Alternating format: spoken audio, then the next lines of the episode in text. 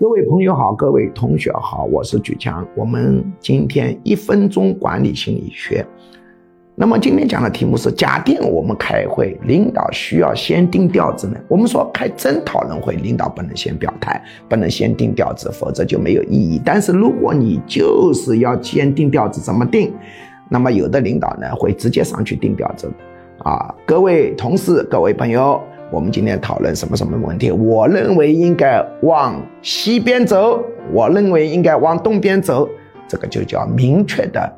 定调子，这种定调子的手段是非常差劲的，人家会非常的反感，很没有水平啊！怎么定调子呢？要用暗示性定调子。你首先呢，把问题摊开，请大家发表意见，先指定你的某一个亲信发表意见。这个亲信呢，跳出来，他说我们应该往东边走，为什么呢？因为 A B C D E F G H I J K 理由。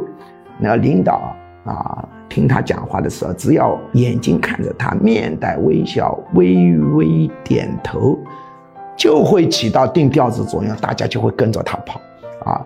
如果万一这个调子定的实在是重度难犯，大家造反了，哎，说不行啊，领导也进退有余，领导也没说这么干呐，领导可以指着那个亲信说，嗯，这个方案要斟酌斟酌，这样不是进退有余吗？